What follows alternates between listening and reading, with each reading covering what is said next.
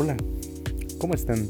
Bienvenidos a este su espacio educativo, en donde trataremos temas muy importantes referentes al ámbito educativo. El día de hoy les tengo un tema muy importante del cual estaremos hablando a lo largo de estos minutos, la incorporación al trabajo. Y pues, ¿quién no ha tenido nervios ah, en su primer día de trabajo? ¿Quién no ha tenido miedo, incertidumbre?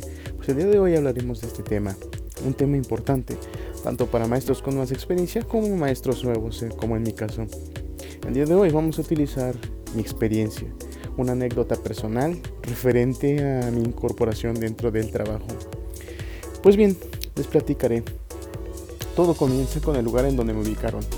Prácticamente desconocía aquel lugar, no sabía ni, ni, ni dónde estaba localizado, para lo cual me di la tarea de buscar en internet, colocar la ubicación y pues prácticamente me arrojó, pues ustedes ya saben, ¿no? La ruta para poder llegar de manera pues segura hasta, hasta el punto que yo le indiqué. Pero antes de eso me tuve que poner de acuerdo con mi director, porque en este caso tengo como eh, director a un compañero maestro. Eh, de igual manera una compañera maestra, pero en este caso pues eh, no la conocí hasta la segunda vez que yo fui a la comunidad porque es perteneciente al grupo vulnerable y ustedes saben que debido a la pandemia pues eh, los maestros con, con, situaciones de salud un poco más em, deterioradas pues tienen que guardarse, ¿verdad? Pero bueno, ahorita les platicaré el por qué tuve que asistir. Pues bien, quedé en un punto eh, de encuentro con mi director para que él pudiera guiarme de manera muy precisa lo que es la comunidad y la escuela. El lugar, Chichiquila, Puebla. Un lugar muy bello, con una vista prácticamente privilegiada del volcán Pico de Orizaba. Prácticamente se encuentra a las faldas. El clima muy agradable. Frío, frío por, por la cercanía del volcán, pero pues muy agradable, todo rodeado de vegetación y pues de unos paisajes muy muy muy hermosos. Pues bueno, el transcurso pues fue, el trayecto mejor dicho, pues fue muy agradable debido a los diferentes paisajes y lugares que se pueden observar a lo largo del, camino o de la carretera. Al llegar al lugar o el punto de encuentro con mi director, pues él se dio a la tarea de llevarme a, a la comunidad y presentarme en la escuela. Cuando llegué, wow, sorpresa. La escuela es muy pequeñita, prácticamente cuenta con dos aulas, eh, dentro de lo que es el, terreno de la escuela y un salón que está del otro, del otro lado de la calle, no sé por qué, pero se encuentra un salón del otro lado de la calle, es decir, la escuela está dividida por una calle y como ustedes saben en las comunidades eh, prácticamente el centro de la comunidad es la escuela, la iglesia y por ahí la, la, casa del juez, del juez de paz. Entonces pues así de esa manera está distribuida la comunidad en la que, en la yo trabajo. Eh, y ahora viene el punto importante del por qué fui a, esta escuela. Pues cuando yo me di cuenta de que era una escuela muy pequeña, pues imaginé que la cantidad de alumnos de igual manera era muy poca. Y vaya sorpresa, ¿eh? eh para los dos maestros, para mi director y para mi compañera, la cantidad de alumnos pues era aproximadamente de 80, lo cual pues bueno, sí es un poco cansado debido a que estaba dividido en primero, segundo, tercero, cuarto, quinto y sexto. Y si esto lo agregamos que los alumnos no cuentan con preescolar, entonces ya se imaginan cuál es eh, la dimensión titánica de la labor que realizan ellos para poder educar a estos niños. Pues al llegar prácticamente me presentaron con el comité de padres de familia, los cuales pues me recibieron de una manera muy agradable, ya que pues les hacía falta otro maestro que se integrara para poder dar eh, como que el ancho dentro de la escuela. Esto no quiere decir que estén mal los niños, sino que pues presentan cierto tipo de rezago eh, porque pues los elementos que tienen ellos ahí en la comunidad son muy escasos. Y precisamente este es otro de los factores por los cuales tuvimos que asistir o se tiene que asistir a la comunidad. No hay señal telefónica. Entonces, si no hay señal telefónica, pues es prácticamente imposible que, que, estos niños tengan acceso a una computadora o a un dispositivo electrónico, ya que la mayoría de padres de familia se dedica a labores agrícolas y el mayor tiempo se la pasan dentro del campo, por lo cual pues bueno, es una tarea un tanto difícil para poder educar a esta población de niños porque no tienen prácticamente quienes apoyen en casa. Y es por ello que nosotros tenemos que hacer visitas de manera semanal. Se entregan cuadernillos de trabajo. Estos cuadernillos de trabajo están diseñados eh, pues basándose en los resultados de lo que es el diagnóstico, porque cuando yo me integré pues les mandé un diagnóstico por ahí a los niños para que lo pudieran realizar. Eh, obviamente ellos estaban presentes en la escuela, pero no fueron todos al mismo tiempo. Les platico esto porque pues sabemos que las indicaciones por parte de la Secretaría de Salud son muy precisas con respecto al manejo de multitudes o de grupos eh, que sobrepasan las 10 personas. Entonces pues el diagnóstico se realizó de manera eh, dosificada, cuatro alumnos máximo. En este caso tengo asignado 17 alumnos, lo cual pues no es una gran cantidad, pero son de quinto y sexto, por lo cual eh, lo que fue el examen diagnóstico estuvo eh, pues diseñado prácticamente para estos dos grados que en sí pues comparten algunos temas eh, en específico. Pues al, al, evaluar lo que fueron los exámenes diagnósticos pues obtuvieron los resultados, no resultados sorprendentes, no resultados como para ponerse a llorar, pero sí unos resultados que pues demostraban que los niños tenían algunas deficiencias, por lo cual pues el diseño de los cuadernillos eh, fue muy importante para que ellos pudieran contestarlos y sobre todo diseñarlos, diseñarlos para que ellos pudieran contestarlos con los libros de texto, ya sea de su grado actual o del grado anterior en el caso de los niños de sexto. ¿Por qué? Pues como les comentaba no tienen acceso a internet, por lo cual dejarles alguna investigación o que visualicen algún video pues era prácticamente una tarea muy difícil. Entonces, eh, la, decisión que se tomó incluso con el colectivo docente, o sea, mis compañeros, pues fue la de que diseñáramos actividades que ellos pudieran contestar incluso de manera autónoma debido a la ausencia de los padres de familia en las actividades de ellos porque algunos padres de familia no saben leer ni escribir, no tienen educación, entonces pues eso es como que un plus para que los niños eh, pues tengan mayor complicación al momento de poder resolver sus trabajos.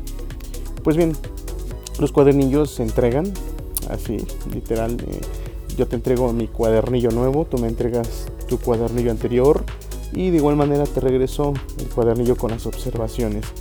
Es decir, se hace un intercambio de cuadernillos, es un, es un tiempo muy, muy, muy, muy rápido cuando no se realiza evaluación, porque realizamos evaluaciones eh, pues prácticamente de manera eh, pues quincenal. Esto con el fin de obtener los resultados eh, de cuál ha sido el avance que han tenido los alumnos y para poder tener una evaluación a nivel escuela, es decir, si han funcionado o no han funcionado los cuadernillos que hemos estado implementando.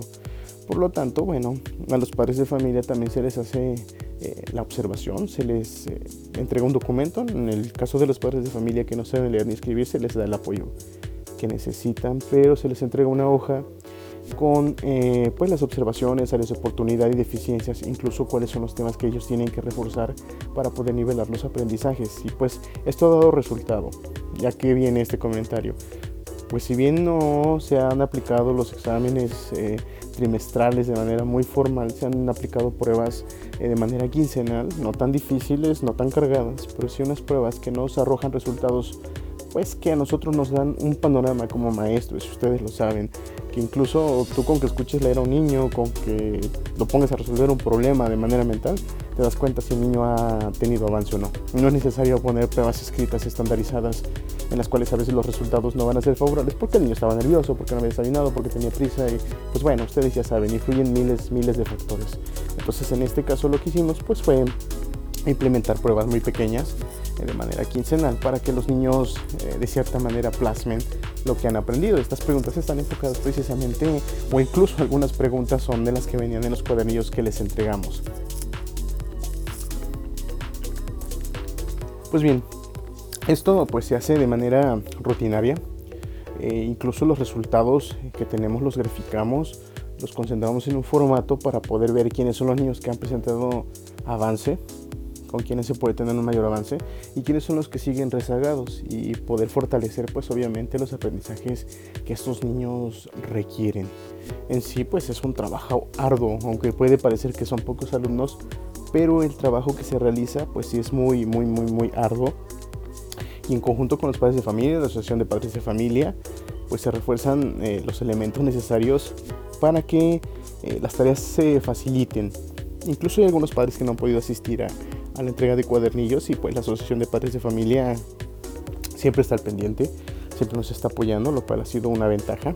Y esto pues eh, prácticamente nos ha facilitado a nosotros como maestros pues la distribución de los materiales que, que se utilizan cada, cada semana.